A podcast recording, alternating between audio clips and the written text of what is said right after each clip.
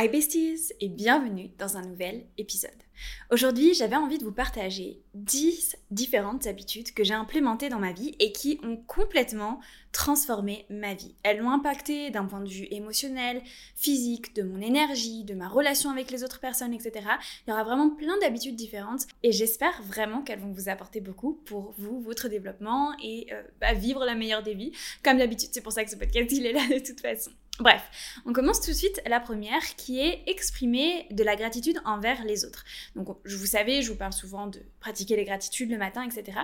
Mais là, c'est un petit peu différent. Il y a une subtilité, c'est de pratiquer la gratitude envers les personnes avec qui vous faites votre vie, donc soit votre partenaire de vie, soit vos amis, etc. Et c'est quelque chose que je fais assez naturellement, mais je pense que bah il faut entre guillemets le faire consciemment dès le début si on veut pouvoir l'implémenter. Et c'est tout simplement Allez dire à la personne, je suis tellement heureux de t'avoir dans ma vie, je suis tellement reconnaissant de t'avoir, de t'avoir rencontré, de ta gentillesse, de tout ce que tu m'apportes, de l'amour que tu m'apportes, de ce qu'on partage, etc. Et en fait, exprimer cette gratitude envers la personne, par exemple, avec qui vous vivez, ça va vous permettre à vous déjà de vous rendre compte de la chance que vous avez d'avoir cette personne, de toutes les qualités qu'elle a, de tout ce qu'elle vous apporte, mais aussi ça va permettre à cette personne de euh, voir dans vos yeux la valeur qu'elle peut avoir. Et donc ça renforce énormément les liens. Nous, on le pratique énormément dans notre couple, mais c'est quelque chose qu'on fait naturellement euh, depuis que bah, on est ensemble et même après plusieurs années, on se le dit très fréquemment. Et en fait, c'est quelque chose qui nous fait du bien à tous les deux et qui renforce énormément nos liens. Mais c'est important aussi de le dire à ses amis. On parle toujours du couple, etc. Mais les amis, si on les entretient pas, si on fait pas en sorte de tenir aussi cette petite flamme, eh bien, ils ne continuent pas. Donc, exprimez à votre ami, je suis tellement heureux que tu m'es accompagné dans, ce chemin, je suis heureux de t'avoir, je suis heureux de l'amitié qu'on puisse avoir, du lien qu'on peut avoir, de la solidarité qu'on peut avoir, etc. Exprimer votre gratitude, exprimer la valeur que cette personne a pour vous, va renforcer énormément vos liens. La deuxième habitude, c'est de lire chaque jour. En fait, en réalité, c'est pas tellement de lire chaque jour, mais c'est d'apprendre une nouvelle chose, de consommer quelque chose qui va vraiment t'apporter un plus, qui va te permettre de te développer, de découvrir un nouveau point de vue, etc. Moi, il y a des périodes où je vais être très livre audio, donc je vais écouter des livres audio, etc. En, ce moment, je suis en train d'écouter 100 Million Dollar Offer de Alex Hormody, mais euh, par exemple, le mois dernier, j'étais un petit peu plus podcast. Donc, j'avais écouté le podcast de Jay Shetty, je pense que c'est comme ça qu'on prononce son nom, euh, pendant tout le mois, avec plein d'interviews différentes, de personnes différentes, etc. L'idée, en fait, c'est... Euh, généralement quand on se réveille, là où notre cerveau il va le mieux enregistrer bah, toutes les informations, d'aller consommer quelque chose qui va nous apporter, qui va nous permettre de nous élever, d'avoir un autre point de vue, d'avoir des idées qui sont positives, etc. De consommer quelque chose qui va aller dans ce sens. Personnellement, je trouve que le mieux ça va être les livres ou les livres audio parce que moi je préfère, mais ça peut être aussi par exemple des podcasts et pas les podcasts on va dire où c'est juste une personne voilà qui raconte sa vie, etc. C'est pas du tout pour dénigrer ça, mais c'est juste que je ne pense pas que une personne qui te parle de sa relation avec les mecs. Voilà, des partages vraiment euh, un peu d'épisodes de journal intime. Je pense que ça peut être bien pour se divertir, euh, au fur et à mesure de la journée. Moi-même, je vais consommer des vlogs, etc. Euh, en fin de journée pour me détendre. Mais c'est pas ce avec quoi j'ai envie de nourrir mon cerveau. J'ai envie de nourrir mon cerveau à quelque chose qui va vraiment m'apporter, que ce soit via des interviews de personnes inspirantes, via des livres, via euh, voilà des podcasts qui vont être vraiment sur le développement personnel, la finance, l'argent, etc. La suivante, c'est de ne pas travailler depuis son lit. En fait, ton cerveau, il va associer certains endroits et certaines positions à certaines activités, tout simplement. Il va se souvenir que bah, dans le lit, bah, il va se reposer, il va chiller, etc. Et que lorsqu'il va être assis à un bureau, c'est pour travailler, se concentrer. Et donc, tu vas être mille fois plus efficace, vraiment, si tu travailles à un bureau, si tu es assis, si tu es concentré, plutôt que si tu es affalé dans un canapé ou dans un lit.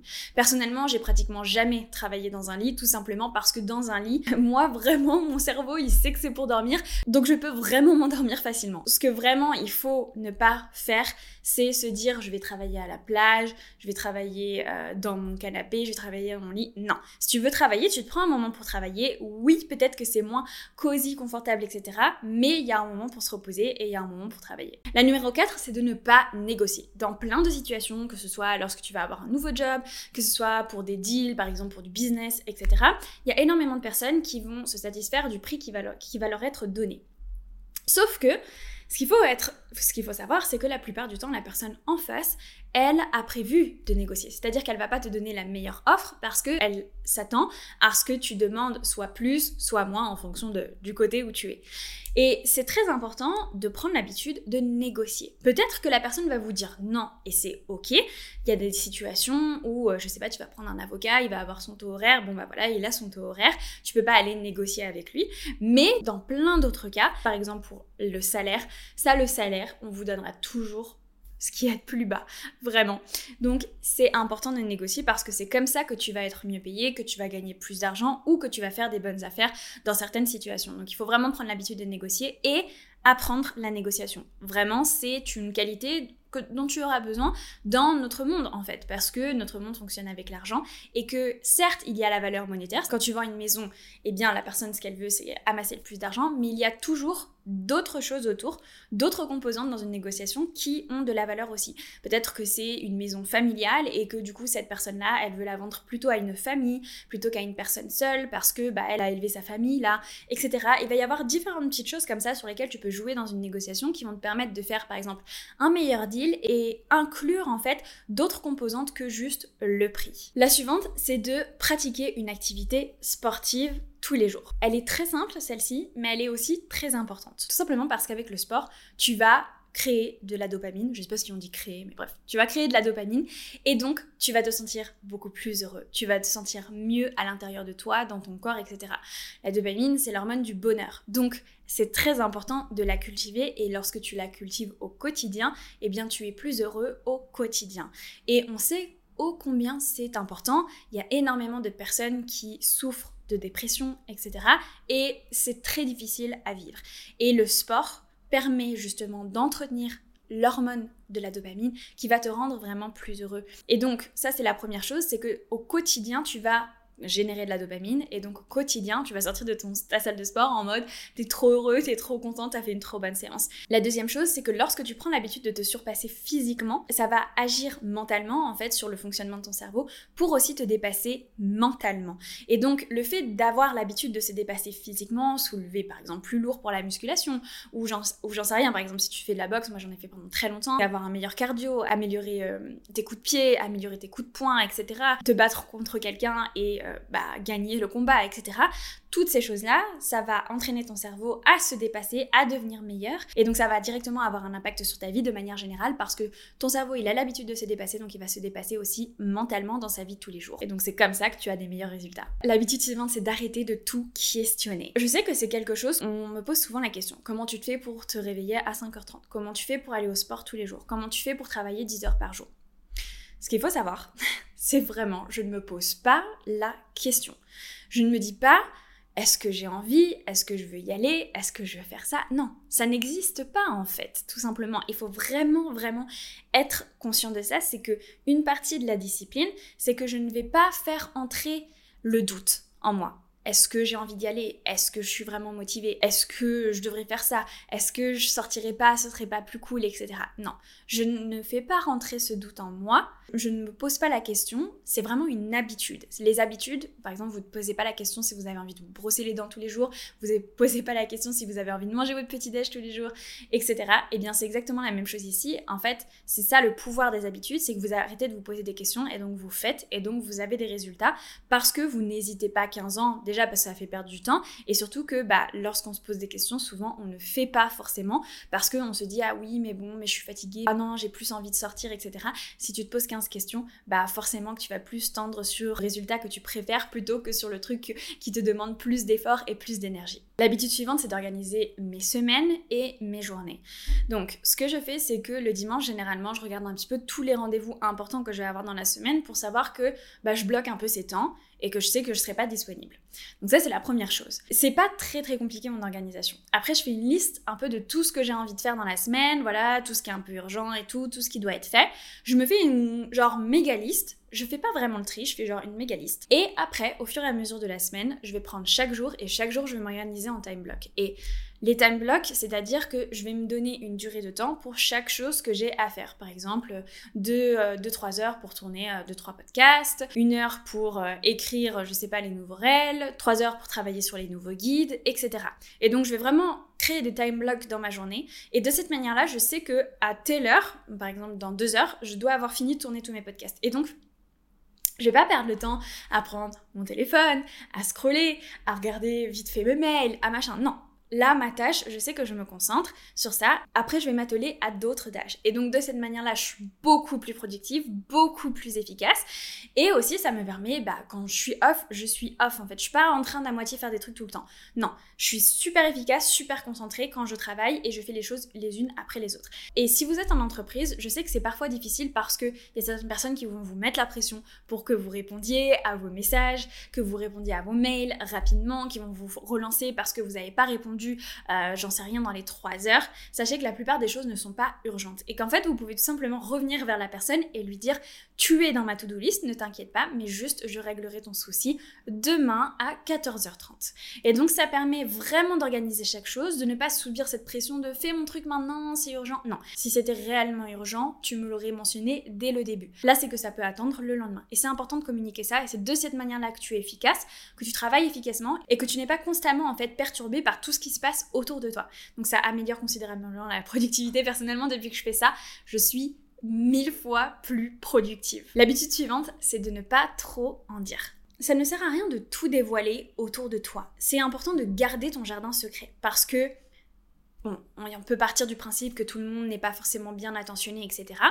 Mais la chose principale, j'avais déjà fait un podcast là-dessus, c'est que souvent tu vas avoir les peurs des autres. Et donc en fait, tu vas justement récupérer les peurs des autres personnes. Et donc forcément, si tu veux atteindre un objectif mais que tu es rempli de peur, il y a plein de choses que tu vas pas oser faire, il y a plein de choses que tu vas pas oser tester, etc. Parce que tu as peur et c'est normal. On peut transformer la peur en force, des peurs qu'on peut avoir. Par exemple, je ne veux jamais retrouver la vie que j'avais avant, etc. Des choses comme ça qui sont ancrées en nous et qui viennent de notre passé. Mais tous ces petits doutes qui vont être transmis par les personnes autour de vous, vont principalement venir un peu vous embrouiller la tête et en fait vous empêcher de réellement avancer. Gardez un petit peu votre jardin secret, je ne dis pas forcément avec tout le monde, il y a des choses en fait que vous pouvez partager avec certaines personnes et pas avec d'autres. Il y a des choses que vous pouvez dire à certaines personnes et pas à d'autres. Et c'est important aussi de savoir quand dévoiler, quand parler d'un projet. Ensuite, avoir une activité à but non lucratif. Donc c'est-à-dire une activité où vous n'allez rien avoir en retour. Et je dirais même pas forcément à but non lucratif, mais je dirais une activité où ça ne va pas forcément vous donner un statut social, etc. Mais vraiment une activité qui est là juste pour vous faire kiffer, honnêtement, juste pour vous faire plaisir. C'est important parce qu'on est dans une société où on promouvoit énormément l'entrepreneuriat, où on promouvoit énormément le fait de se réaliser, de euh, devenir une meilleure personne, d'être reconnu socialement, etc. Mais c'est important de garder en fait euh, des activités pour lesquelles on n'a pas d'intérêt particulier, c'est-à-dire qu'on ne va rien recevoir particulièrement à part juste notre propre satisfaction, pour en fait toujours garder cette petite flamme et cultiver en soi le fait de simplement aimer quelque chose et qu'il ne nous apporte pas toujours quelque chose en retour. Ça fait, ça fait pratiquer aussi l'activité de donner sans rien attendre en retour, c'est-à-dire que vous allez donner votre temps à cette activité qui certes va vous apporter du plaisir juste à vous, mais qui ne va pas forcément vous apporter une reconnaissance sociale, etc. Bref, moi personnellement, ça va être la cuisine. J'adore cuisiner, j'adore prendre le temps de cuisiner et presque tous les soirs, je cuisine pendant une heure et c'est mon activité à moi. Et euh, honnêtement, à part me faire kiffer, euh, ça m'apporte pas forcément de reconnaissance sociale, à part juste que bah, mon chéri il est content parce que je fais des bons petits plats.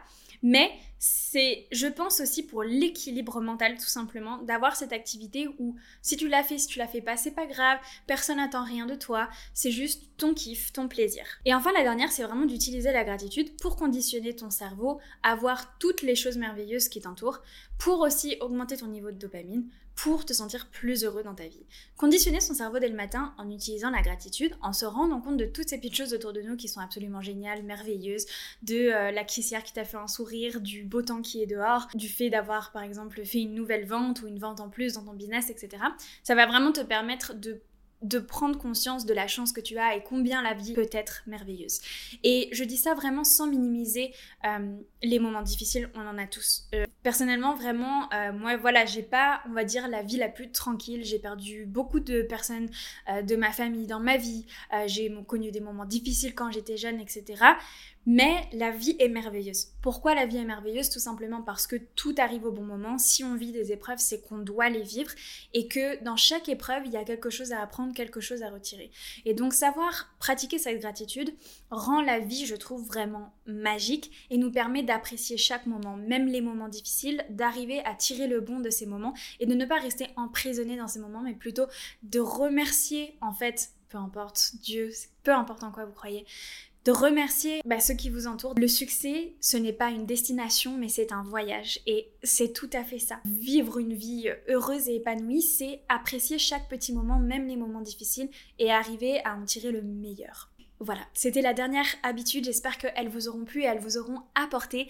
N'hésitez pas à partager cet épisode à une personne que ça pourrait aider ou tout simplement en story pour me soutenir et à mettre aussi un petit 5 étoiles. Je vous remercie et puis je vous dis à jeudi sur ma chaîne YouTube pour une nouvelle vidéo. Ciao